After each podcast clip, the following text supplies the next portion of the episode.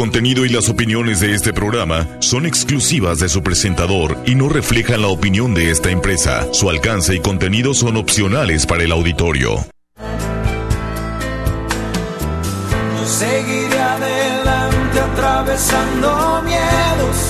Sabe Dios que nunca es tarde para volver a empezar, volver a empezar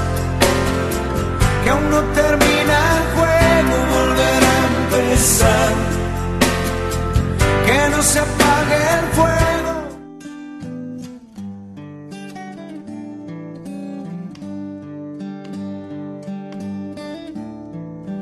Buenas tardes amigos, un viernes más de Entre Mates e Historias. Eh, aquí estamos, en este comienzo del del verano por la zona norte de América Latina y el invierno en la zona sur. Aquí en la conducción Gustavo Torres llegamos gracias a Baja Gas, Fortaleza Humana. Su Facebook es Baja Gasana Oil, teléfono 664-102-2222. Adent Art, que te ofrece una excelente oportunidad para lucir una mejor sonrisa. Eh, su teléfono es 664-477-1813. A los amigos de Gugacom, que tienen todo lo que es servicio de internet fijo para tu casa, telefonía móvil con cobertura nacional, todos los servicios son totalmente eh, prepagos, sin contrato. Y además aquí en Tijuana eh, tenés una amplia gama de teléfonos celulares con financiación propia. Los vas a encontrar en Facebook como Gugacom Pacífico y están en las 5 y 10 en el Boulevard Díaz Ordaz 4001 al lado de Banamex. El teléfono es 664 665 8080. También a los amigos de Carnicería Canales. Eh, vas a encontrar todo lo que buscas para tu carne asada. Eh, carne de res, carne de conejo, pollo, cerdo, todo lo que buscas. Y una excelente atención. Carnicería Canales, SADCB, así figuran en Facebook. Y están en calle Sexta entre Madero y Negrete. Y los amigos de Comida Callejera Argentina. Comida Callejera Argentina en Tijuana lo encontrás así en Facebook. Comida Callejera Argentina es una fusión de recetas y sabores de las empanadas de todo en Argentina, tucumanas, salteñas, cordobesas, árabes, dulce, de todo. Y choripanes también. Bueno, estamos saliendo por RCN 1470 AM, la radio que te escucha para San Diego, Tijuana. En TuneIn lo encontrás en la aplicación con RCN 1470 y también salimos en Argentina en FM Latidos Rosario, Argentina, que les mando un saludo muy grande a Fernando y Norma. Y en Facebook lo vas a seguir en vivo, lo puedes seguir en Gustavo Torres barra historias. Bueno, hoy tenemos una notita extensa. Este programa es especial por un motivo. Quiero hacer mención especial y enviar un abrazo de luz al lugar en que se encuentra mi amigo Jorge Lempert, quien desinteresadamente me dio una entrevista en fines de marzo sobre la Kabbalah. Quienes nos siguen es la Kabbalah y el camino espiritual. Hace unos días dejó este plano, trascendió mi amigo. No supe qué pensar, me impactó mucho, igual que a todos los que lo queríamos y lo conocíamos. Viene a mí una frase que me dijo, esta ropa que tengo puesta, me supo decir, es a nuestro cuerpo como nuestro cuerpo es a nuestra alma. Dios te bendiga amigo, donde estés y que vuela alto. Bueno, este viernes estamos hablando sobre el santuario de la tierra, como se titula uno de los 21 libros que tiene publicados nuestro invitado de hoy. Nuestro planeta está lleno de lugares mágicos donde históricamente fueron marcados con enseñanzas ancestrales y que nos ayudan a evolucionar y a entender nuestra humanidad. ¿Te ha pasado que llegas a algún lugar y se te quite el aire? Hoy le doy la bienvenida al señor Sixto Paz Wells, desde Perú. Es autor, conferencista del fenómeno ovni y el contacto extraterrestre desde la perspectiva científica y espiritual. Vamos con la nota, por favor.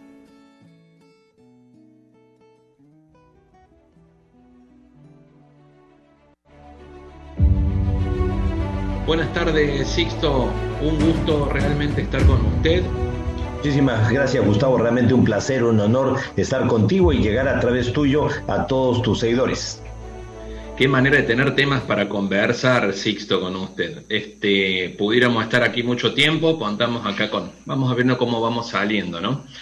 Eh, el tema que le pusimos al título al programa de hoy eh, para conversar entre tantas cosas, tantos libros y tantos títulos interesantes es El Santuario de la Tierra. Bueno, eh, primeramente, este, Sixto Paz Wells es un ciudadano peruano, tengo 65 años, casado, eh, hice estudios de historia en la Universidad Católica de Lima y desde hace 47 años vengo compartiendo con un grupo de personas una insólita experiencia de contacto extraterrestre. Esa experiencia no pretende ser la única ni la más importante a nivel mundial, pero sí como grupo hemos colaborado en, en darle mayor credibilidad al tema ovni, ya que hasta en 10 ocasiones hemos invitado a periodistas a encuentros programados con anticipación. Los periodistas han sido testigos imparciales y objetivos de la realidad de los contactos. El primer periodista que nos acompañó en el año 74 fue Juan José Benítez, mundialmente conocido en la actualidad por la serie Los libros del caballo de Troya. Cuando solamente un corresponsal más de prensa de la agencia EFE, este periodista estuvo con nosotros y pudo constatar que esos mensajes que nosotros decíamos venían de extraterrestres a través de la psicografía, la escritura automática, una forma de telepatía instrumentalizada, eran reales, porque la nave apareció y eso le cambió la vida pues a Juanjo Benítez. Y no un objeto, dos objetos haciendo evoluciones en el cielo.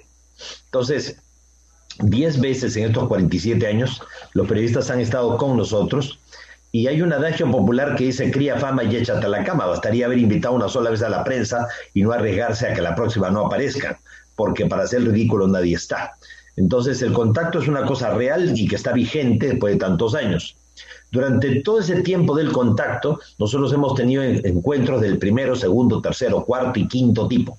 El quinto tipo es cuando ellos te invitan a acompañarlos fuera de aquí de la Tierra del cuarto tipo cuando te invitan a subir dentro de sus naves, del tercer tipo cuando los ves o ves alguna manifestación em, muy cercana de ellos, como pueden ser unas esferas que son como drones extraterrestres, que se llaman Foo Fighters o, o mm, una especie de cámara de televisión controlada a distancia. Del segundo tipo, cuando tú sientes imperiosa de mirar en tal o cual dirección, tú irte al tejado, acercarte a la ventana y ves un objeto que interactúa con el testigo, que se mueve derecha, izquierda, arriba, abajo, dándote la impresión de que ellos saben que lo estás viendo y como que quieren que lo veas. Y del primer tipo, pues es cuando ves tú algo extraño, insólito, que no sabes qué es. Entonces, a lo largo de estos 47 años hemos tenido la experiencia de los cinco tipos. Y em, eh, estos mismos seres nos han citado a lugares increíbles, insólitos, extraordinarios en el planeta Tierra. Tú ya estabas mencionando uno de ellos, que es Rapa Nui, la isla de Pascua, o sea, una isla que pertenece a Chile, está en la, quinta región de Chile, y que es uno de los lugares más insólitos del planeta Tierra. Es una isla pequeñita, pues que tiene, eh, o sea, como o sea, más o menos 887 estatuas que pesan entre 75 y 85 toneladas. ¿no? Por eso uno de los nombres que tiene la isla es Mataquiterangi, o sea, los ojos que miran al cielo, porque las estatuas están mirando al cielo. Y se hace referencia al, al dios Makemake, el creador. Y se dice que el Makemake, el creador, creó los cielos y a la tierra, pero la tierra la creó dentro de un huevo. Y dentro de ese huevo experimentó el amor, la pasión, la emoción, el sentimiento, para que si él viera que eso fuera bueno, el huevo se rompiera e inundara todo el universo. O sea, ya de por sí en las mitos y leyendas de la isla de Pascua se hace referencia ya a que la, o sea, que la tierra es un lugar de experimentación que somos un experimento genético extraterrestre, sociológico, antropológico, metafísico de seres de otros mundos, que no son mejores que nosotros, simplemente están en un diferente momento de evolución y que están llegando a la Tierra desde tiempos inmemoriales. Todos los mitos y leyendas de los pueblos antiguos hablan de dioses, enviaron los dioses o ángeles que vinieron y prometieron volver algún día. Y dentro de estos lugares de contacto, eh, digamos, hablando del punto de la isla de Pascua, pero hay otros sitios importantes como Teotihuacán u otros que usted ha hecho contacto, ¿verdad? Cerca de San Diego, allí en Tijuana, en la zona de Tecate, hay em, geoglifos, gigantescas imágenes, figuras en el desierto para ser vistas del cielo, al estilo de las líneas de Nazca o de las figuras que están en el norte de Chile, en el desierto de Atacama. Poca gente las, las conoce y están ahí. No las conocía, no las conocía. O sea, son, y son figuras humanas, de animales y todo, pero gigantescas para ser vistas del cielo. Y toda esa zona de, Tecate, Mexicali, todo es una zona también para contactos extraordinaria. Em, en Estados Unidos ustedes tienen pues a una buena cantidad de horas ya de, San Diego y unas horas más para arriba de mm, San Francisco y Los Ángeles, tiene Monte Shasta. Monte Shasta también es un lugar de contacto donde hemos ido muchísimas veces, donde la nave ha aterrizado a 500 metros y hemos visto a los seres caminando alrededor nuestro. Ya, em, también tienen ustedes, por ejemplo, en México, lugares como el Valle de las Siete Luminarias, el Valle Santiago, em, la zona de el, en, la zona de, las faldas del volcán del Popocatépetl, o sea, en la espalda propiamente, que da hacia, eh, hacia Puebla. Ahí hay una zona eh, de Metepec, ya, y este, que realmente, pues, ocurren cosas increíbles, aparecen muchísimas las naves, o, por ejemplo en la zona de Tepoztlán, ¿no? Este, en, Morelos, eh, Amatlán de también de Quetzalcóatl, o sea, donde continuamente se ven las naves y también a los seres. Aquí se está teniendo muchas observaciones, la gente de la zona de Tijuana para el lado de plazas de Rosarito, para Ensenada, que lo han visto sobre el Océano Pacífico en varias oportunidades, incluso un amigo me ha mandado filmaciones en donde se ve. Eh, en lo personal, ya voy a ir a la pregunta que le quiero hacer con eso, ¿no? En lo personal me ha tocado a mí, sin ser un estudioso de esto, verlo y, sacarle fotos en, en Chichen Itza, en un equinoccio, en donde la verdad que ante la emoción de ver el equinoccio en un día tormentoso, me empezaron a caer las lágrimas, me emocioné y siempre digo como en un cuento que vi bajar un arco iris de la pirámide y luego salió en el periódico y en las fotos que tenían dos luces blancas que llegan hasta la base, hasta la, hasta la punta de Chichen Itza y se van. Eh, siempre me pregunto yo como una persona que no ha tenido mayor experiencia de eso, ¿no? ¿Cómo, cómo se realizan esos encuentros? ¿Cuál es el motivo de, de esa manifestación?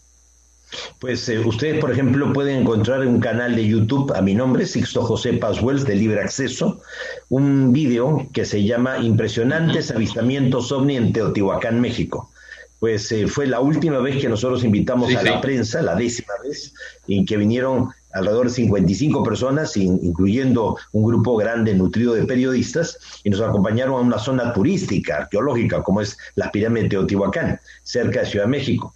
Y eh, aparecieron seis objetos en el cielo haciendo evoluciones de formas diferentes, y los periodistas quedaron fuertemente conmocionados por lo que vieron. Además fue a plena luz del día, o sea, de diez y media de la mañana a cinco y media de la tarde, o sea, no, no fue de noche ni, ni un lugar donde podría haberse confundido uno hasta con satélites o quién sabe con qué. Entonces, realmente sí aparecen sobre zonas arqueológicas y en la zona de Chichen Itza, por ejemplo, los últimos descubrimientos que se han hecho allí eh, hacen pensar, o sea, bueno, se, se estuvo este, explorando una caverna que se llama eh, la caverna de Balamku, o sea, del jaguar. Y el, túnel, o sea, más o menos son como dos kilómetros y medio para llegar, o sea, tiene un ángulo de inclinación y una dirección que va directo hacia la pirámide del castillo, la de Quetzalcóatl o de Juculcán, y lo que se ha descubierto es increíble. La pirámide del castillo, la pirámide central probablemente de Chichen Itza, está suspendida en el vacío. O sea, debajo hay un, eh, hay un cenote gigantesco. O sea, ustedes saben que los cenotes son un fenómeno geológico kárstico, ¿no? El agua, el agua dulce, comienza a disolver la piedra caliza y entonces crea una especie de lago interior subterráneo circular y va debilitando, pues eh, las lluvias y todo va debilitando el, techo hasta que termina cayéndose y queda como los otros cenotes que hay también allí en Chichén. Pues la pirámide está suspendida sobre el techo, que es delgadísimo y todo, de un cenote. Y hasta ahora nadie se explica por qué la pirámide no se ha caído y en qué momento se va a caer. Ya, eso es impresionante. Y bueno, hay todo pues el proyecto del acuífero Maya, que es que todos estos cenotes y ríos subterráneos están interconectados y son más de 350 kilómetros de, de, túneles y ríos subterráneos con cavernas increíbles donde se han hecho hallazgos arqueológicos maravillosos. Y los mayas, porque Chichen Itza es eh, eh, maya tolteca, este, los mayas decían que sus antepasados vinieron de las Pléyades de las estrellas Sac-Ek, de las estrellas Cascabel, y que llegaron a la Tierra a través de una gran cola de serpiente o caña hueca, que no sería otra cosa que los agujeros gusano o pliegues cósmicos, portales interdimensionales para viajar a través del tiempo y el espacio. Así que eh, los mayas, por ejemplo, ya sabían que cada 25.625 años, al final de la rueda de los Bactunes, pues un rayo sincronizador, un pulso, emitido por el, el Hunapku, el sol central de nuestra galaxia, llegaba a nuestro sistema solar. En noviembre del año 2010, el telescopio espacial Fermi de rayos gamma detectó el pulso de luz violeta emitido pues, por, este, por el centro de la galaxia y se, pensaba que en el centro de la galaxia había una, eh, un agujero negro supermasivo, Sagitario A, y de un agujero negro nunca salía nada. Pues ahora resulta ser que un pulso de luz violeta emitido por el centro de la galaxia, pues fue captado en el 2010, noviembre de 2010, por el telescopio espacial Fermi.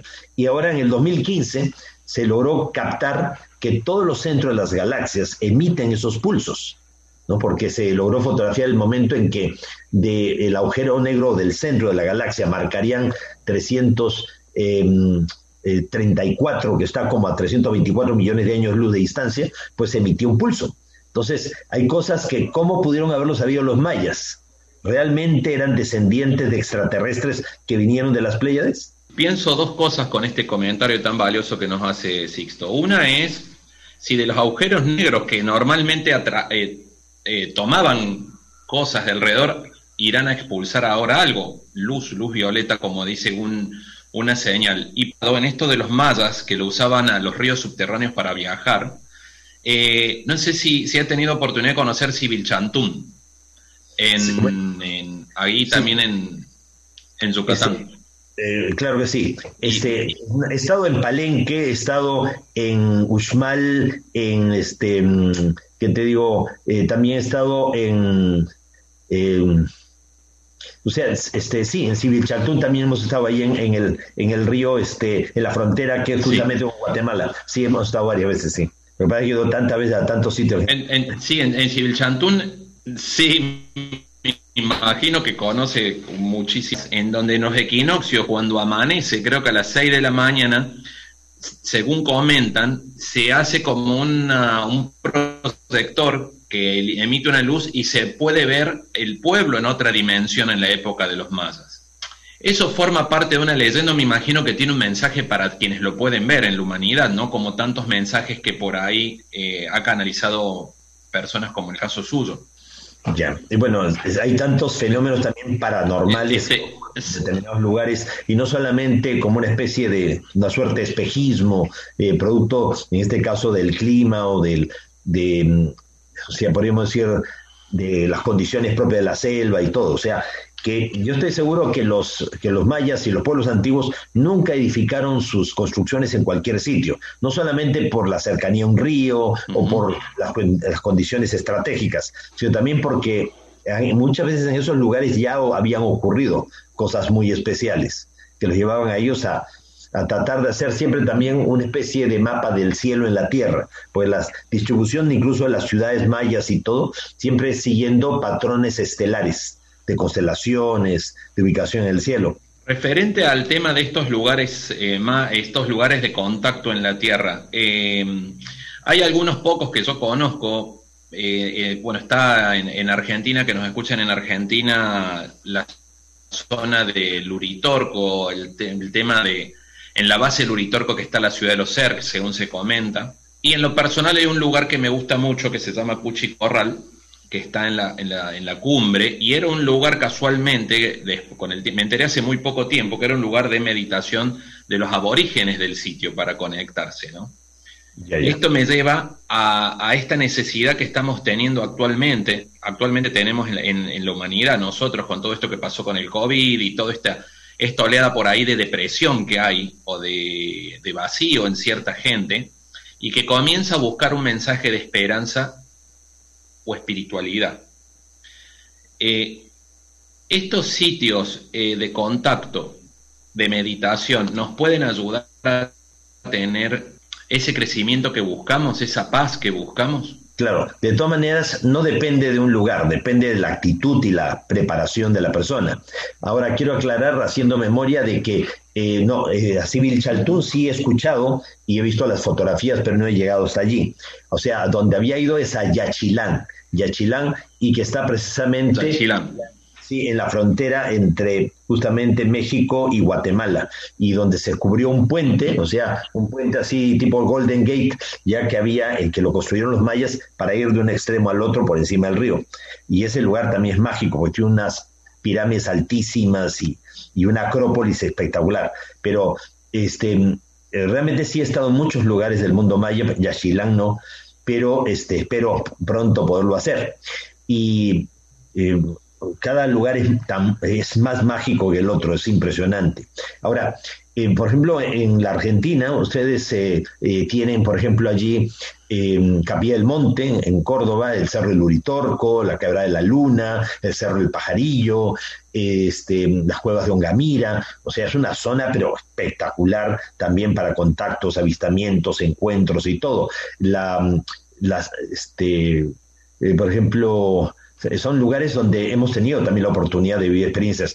Es más, en la zona de Treleu, o sea, bien al sur, en la Patagonia, tenemos un grupo de contacto que reciben sus propios mensajes y, han tenido avistamientos y encuentros muy, muy directos. O sea que eh, realmente todos nuestros países tienen zonas que son como calientes para el tema ovni y para experiencias de todo tipo. ¿Cuál es el mensaje que llega en común entre toda la, gente que ha podido contactarse, Sixto? El mensaje a la humanidad, ¿cuál, cuál, cuál es la enseñanza?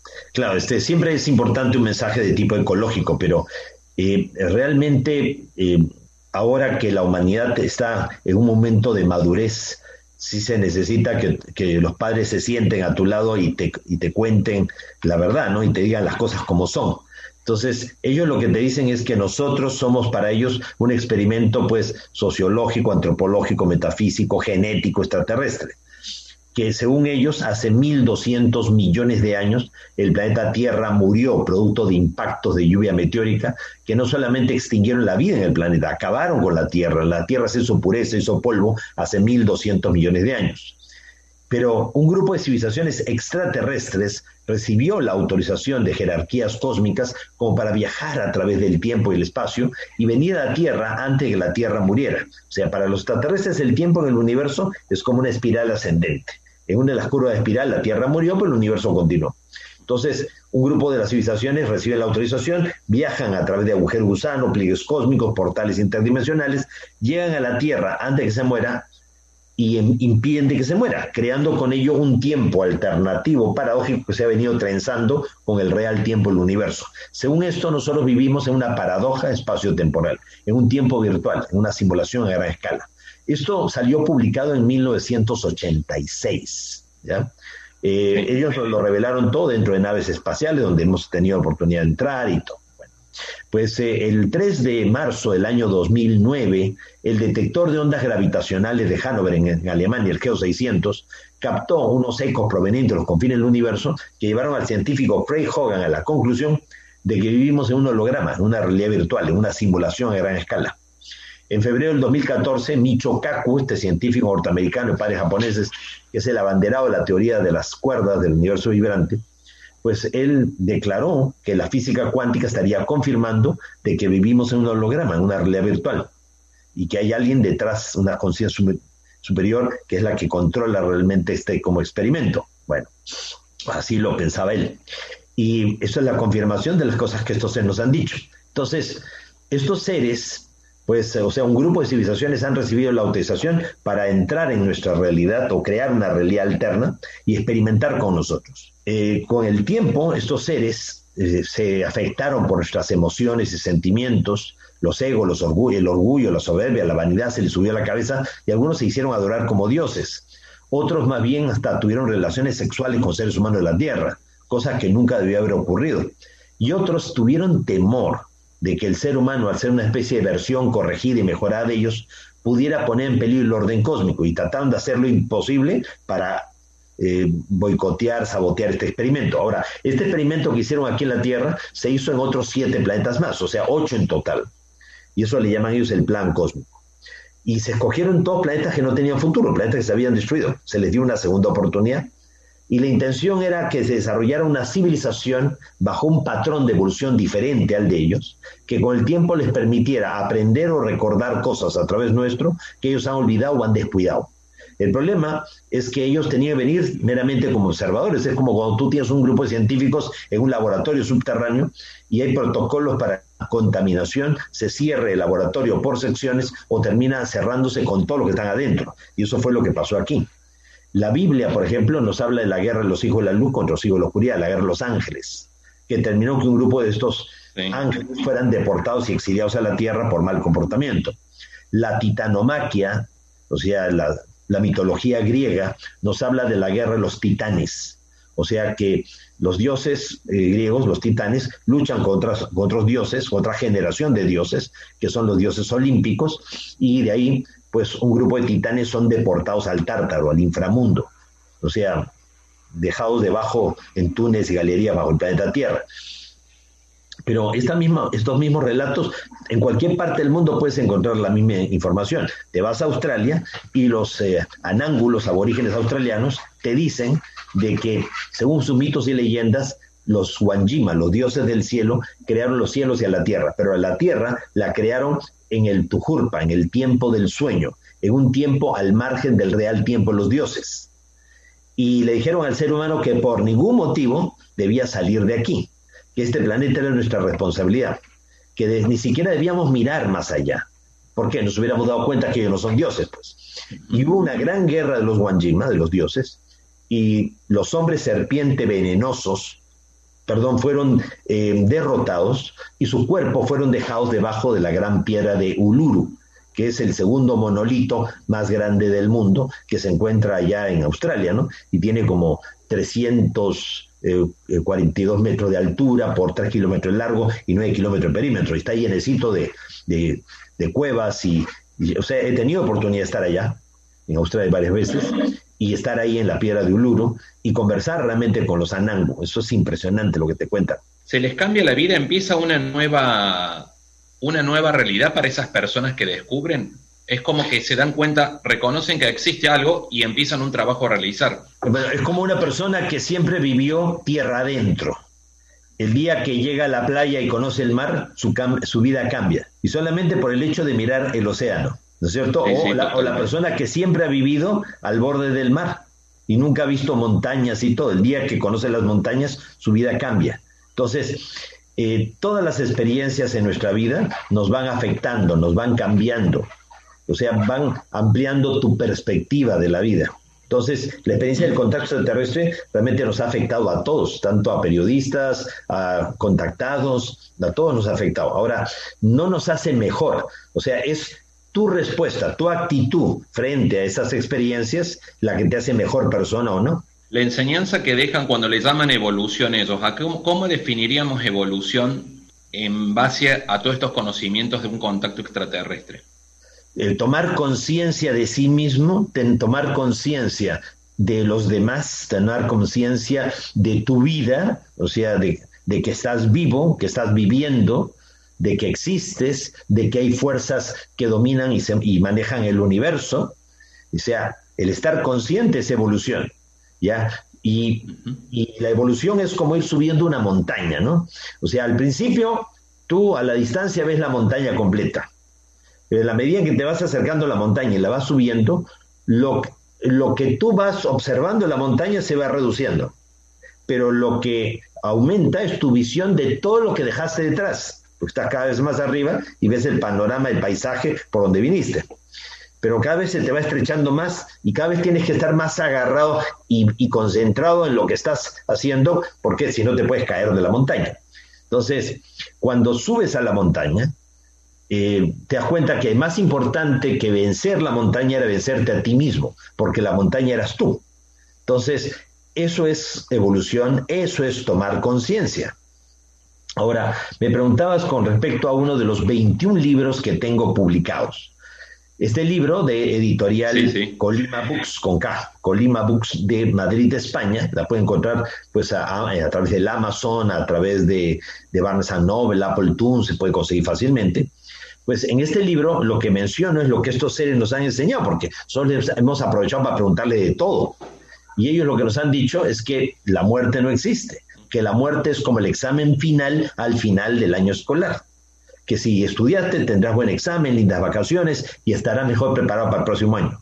Según extraterrestres existe la reencarnación, las vidas sucesivas, pero no como la plantean ciertas religiones orientales que dicen que uno puede reencarnarse en un animal. Según ellos no hay involución. A nadie porque le vaya mal en la, en la prepa o en la secundaria o en la universidad lo va a devolver al kinder sino que tenemos que repetir tantas veces el grado como pasar al plano inmediatamente superior. Ahora, si hemos tenido vidas anteriores, ¿por qué no las recordamos? Porque no podemos vivir dos vidas a la vez. ¿Cómo podrías envolverte en esta sabiendo que en otra tuviste otro sexo, otra familia, otras relaciones? Uno dice entonces, ¿de qué me sirve haber tenido vidas anteriores si no las recuerdo?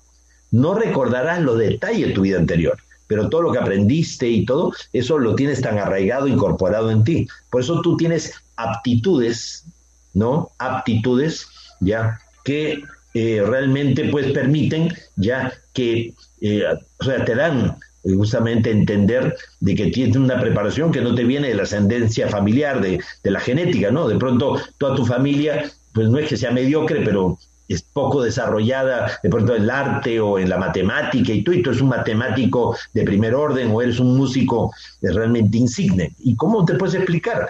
Si ya, tío, tu padre no, ni, ni la puerta sabe tocar. Siempre uno lo mezcla con el romanticismo, el tema de vidas pasadas para ir reconociendo los viajeros del tiempo, como decimos, ¿no? Ya sea las parejas con las que evolucionamos, los ah, padres, la madre, amigos, esas miradas o esos... Este, este, lo que pasa es que hay gente, eh, o sea, una señal del camino espiritual o de la expansión de la conciencia y todo es eh, tratar de trabajar un poco con los egos, ¿no?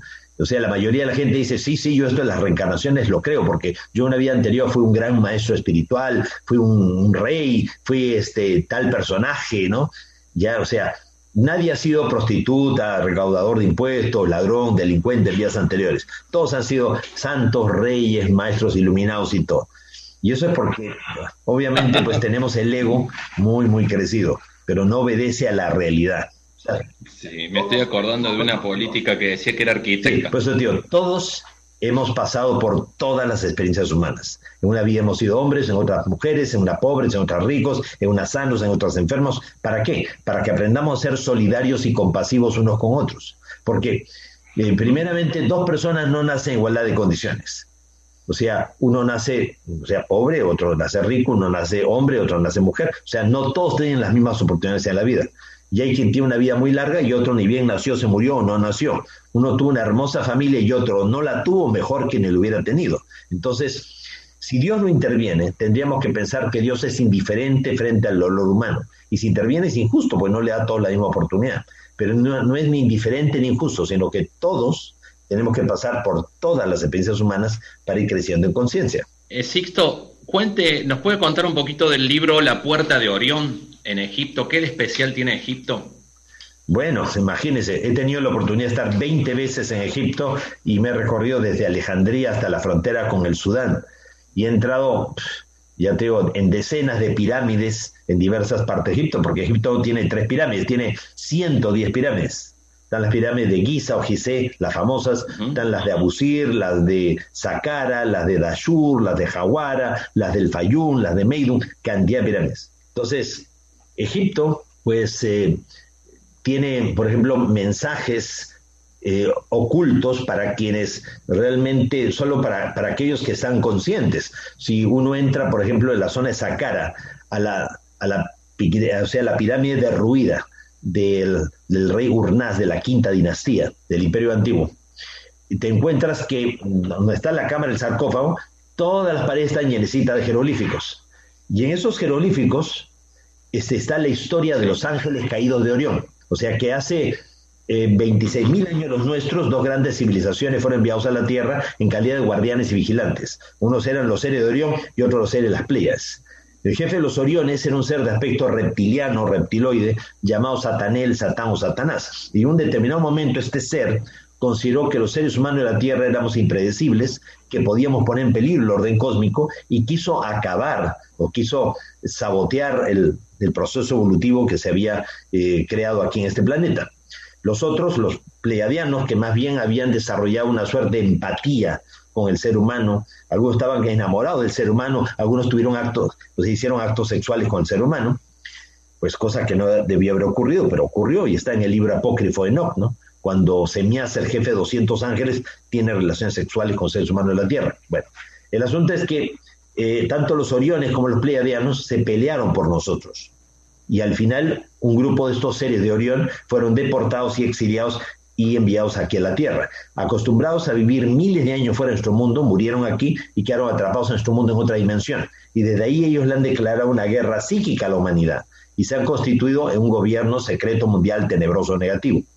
O sea que eh, estos seres están muertos, atrapados en nuestro mundo en otra dimensión, pero logran manifestarse, ¿no? Y logran de alguna manera manipular o poseer a gente débil de carácter, débil de voluntad, para que ellos ejerzan, eh, podríamos decir, la acción física material mediante la cual nos tienen de alguna manera dominados, controlados a nivel mundial.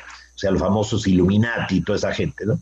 Entonces, este libro de Egipto, La Puerta de Orión, que es el, libro este que se lo voy a mostrar, Egipto, La Puerta de Orión, de editorial Colima Books, pues narra precisamente toda esa guerra cósmica em, y por qué en Egipto hay una puerta de salida, de escape para estos seres que fueron deportados y exiliados a nuestro planeta provenientes de Orión, que no son seres como de tres metros y medio de estatura, con cola, de aspecto reptil. Muy simpáticos muchachos.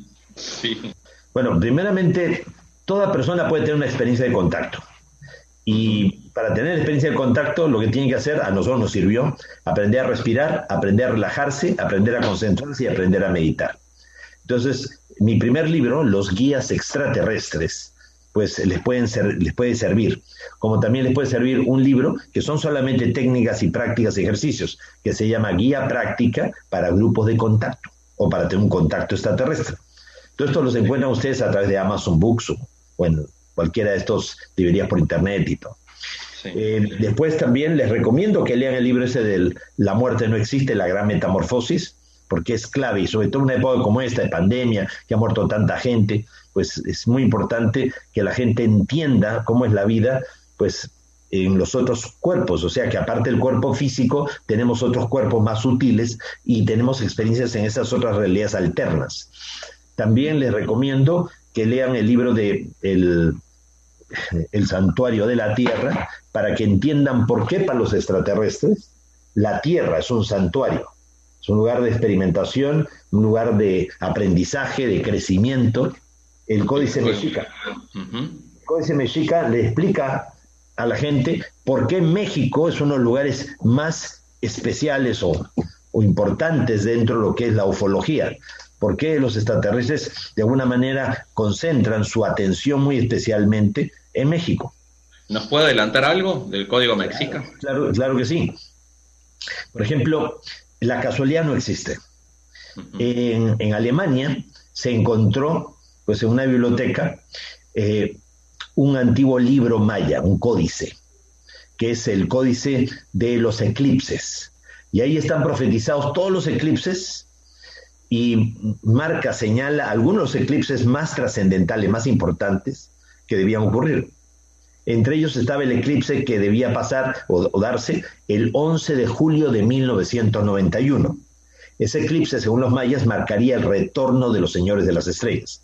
¿Cómo llegó ese libro a Alemania? Bueno, cuando o sea, los conquistadores llegan aquí a América, pues comenzaron a este, a destruir materiales, pero algunos pocos materiales los enviaban como curiosidades ya a los reyes de Europa. Y entre los reyes se iban regalando, se iban intercambiando, ya, y así terminó en Alemania el Códice de los Eclipses. Entonces está marcado, pues, eh, ese eclipse del 11 de julio de 1991, que según los mayas marcaría el retorno de los señores de las estrellas. El eclipse estaba simbolizado por un trono de huesos humanos, que simbolizaba el descalabro del poder, la pérdida de la credibilidad de la clase política a nivel mundial. De 1991 en adelante, pues se ha generalizado en todo el mundo. Y mm, eso de que ese eclipse marcaría el retorno de los señores de las estrellas, cuando ocurrió el eclipse, el 11 de julio de 1991, la gente de la Ciudad de México, que fue probablemente un lugar donde más fácilmente se vio, pues estaban viendo el eclipse y apareció tremendo ovni y todo el mundo lo vio, lo videograbó y a partir de ese momento se inició la oleada ovni más impresionante que se haya registrado sobre el país alguno. Se han llegado a ver hasta 5.000 ovnis en ciudades como Pachuca Hidalgo, como ciudad de Zahualcoyotl, o sea, pero así, y no eran globos de fiesta, nada por el estilo. Pero, pero tiene, eso se relaciona directamente con los mayas, ¿verdad? Que sea México. Con todas las culturas mesoamericanas. O sea, pues el Códice Mexica, si bien hace énfasis a los, a los aztecas, a los nahuatlacas, mexicas, chichimecas, ya también de alguna manera este, los antecedentes de todo vienen ya de los mayas, de los olmeca, de, otras culturas que vivieron antes, que lo precedieron. Para cerrar, eh, Sixto, y en esa tierra tan maravillosa que está usted, Perú, también con el Machu Picchu, con las líneas de Nazca y todo lo que, lo que encierra Perú en sí mismo. ¿Qué, qué nos puede recomendar quien va a viajar a Perú? Eh, pues yo, yo les recomiendo ya que vayan al segundo Machu Picchu que poca gente conoce. ¿Cuál es? Se llama Cuelap, con K. Cuelap. Búsquenlo ustedes ya en internet. K-U-E-L-A-P, Cuelap. Cuelap. Machu Picchu tiene 600 años de antigüedad. Huelap tiene entre 1100 y 1200 años de antigüedad. Machu Picchu se encuentra pues a tres, eh, más o menos unos 2000, eh, o sea, a unos 300 metros sobre la vertical del río Uruamba. La ciudad de Huelap se encuentra a 1000 metros sobre la vertical del río Utubamba. Las murallas de Machu Picchu tienen entre 6 y 8 metros de altura. Las murallas de Cuelap tienen 20 metros de altura. Y el paisaje ya de donde se encuentra también, o sea, Machu Picchu es espectacular, pero sí. no se queda atrás. Y cerca de Cuelap está eh, la tercera cascada más alta del mundo, ¿ya? Em, es, impresionante eh, la, la, cascada de, o sea, la catarata de Gokta, este, y, los paisajes son alucinantes, o sea, solamente de, podríamos decir, de, ciencia ficción. Uno cuando llega a un templo en Japón, mira cómo a lo que quiero llegar. Cuando uno llega a un templo en Japón hay, hay anuncios en donde dice que se lava las manos, uno se tiene que entrar limpio al templo para hacer un, para meditar, para orar. La persona cuando llega a Cuela, por ejemplo, ¿qué sugerencia tiene eh, para hacernos a quien quiera hacer un contacto, a quien está en esa búsqueda interior permanente? Bueno, es lo mismo que les recomiendo cuando llevo grupos a, a Machu Picchu, que cada uno en el camino coja una piedrita la piedra simboliza el inicio de algo nuevo en tu vida. O sea, todo proyecto de vida tiene una primera piedra. Entonces te vas con tu piedrita todo el tiempo y cuando llegas a la entrada del Machu Picchu dejas la piedrita en el suelo. Cuando llegas a Cuela, igual dejas tu piedrita en el suelo ya como una ofrenda del caminante. No traérsela como recuerdo, dejarla como ofrenda. Tú lo has dicho. Excelente. No, la última, es que siempre van surgiendo más. Entiendo que los incas caminaron hacia el sur, hacia la Patagonia, y se detuvieron en lo que es el puente del Inca, en Mendoza, en la cordillera, en ese, ahí entre, entre Argentina y Chile, en la altura. Ajá. incluso en Catamarca hay como una pequeña pirámide que hasta ahí llegaron los incas. Siempre tuve la duda, ¿por qué llegaron hasta ahí y desaparecieron? ¿Conoce algo del tema? Bueno, este, eh, lo que ocurre es que eh, si bien el imperio de los incas realmente se expandió muchísimo, pues este, no tuvieron mucho tiempo para poderlo desarrollar, ya que el imperio inca surge más o menos por el año 1300 al 1350. O sea, solamente tuvieron este, entre 100 y 200 años ya para desarrollarse.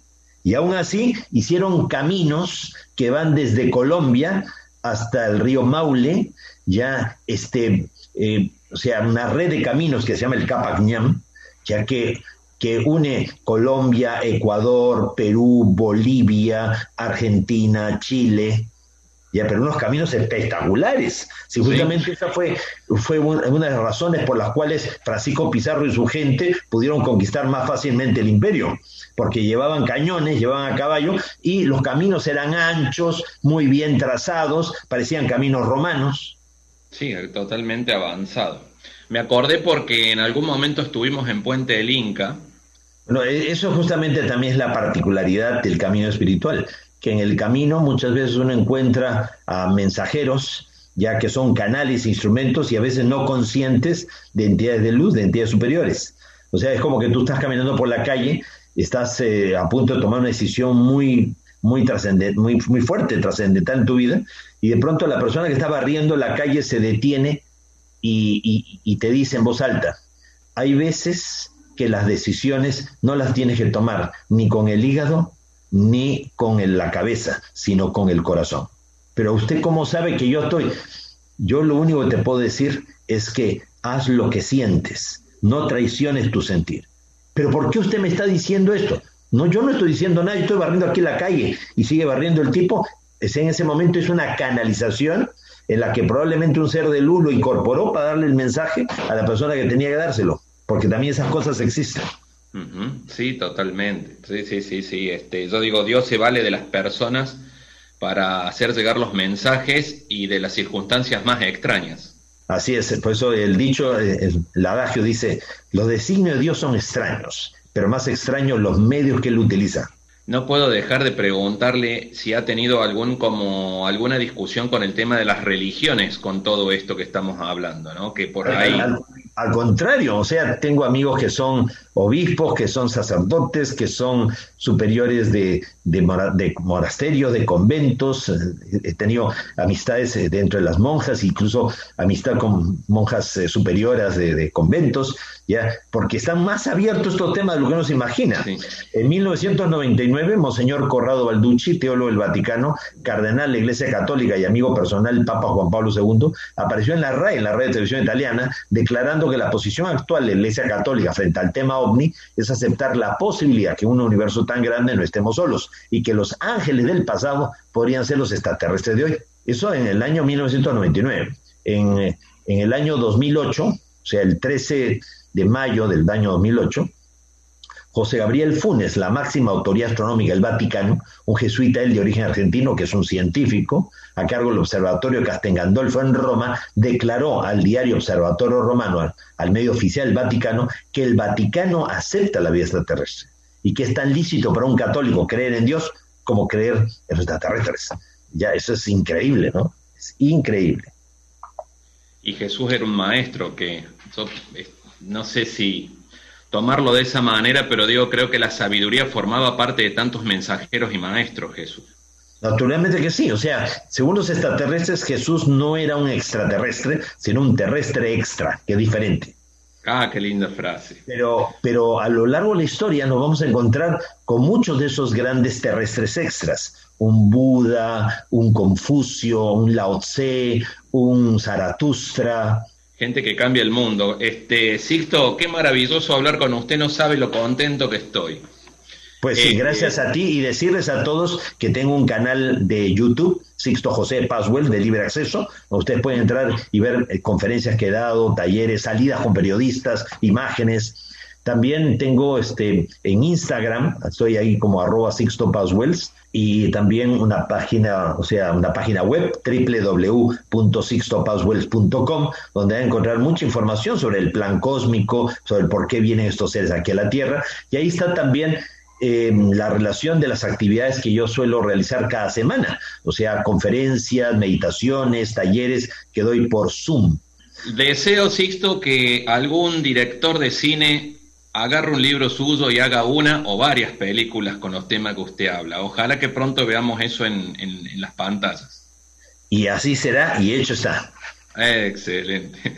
Le mando un abrazo grande, Sixto. Muchas gracias por todo el tiempo. Eh, que Dios lo bendiga y, y estamos en contacto. Realmente muchas gracias. Muchas gracias, Gustavo, y hasta la próxima. Hasta la próxima.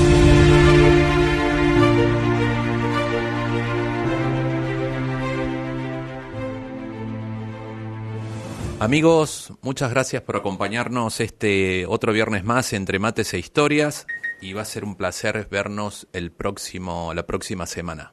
Que tengan buen fin de semana y recuerden, eh, Baja Gas, Fortaleza Humana, Dent Art, a los amigos de Carnicería Canales y Comida Callejera Argentina. Todos así se encuentran en Facebook. Un abrazo.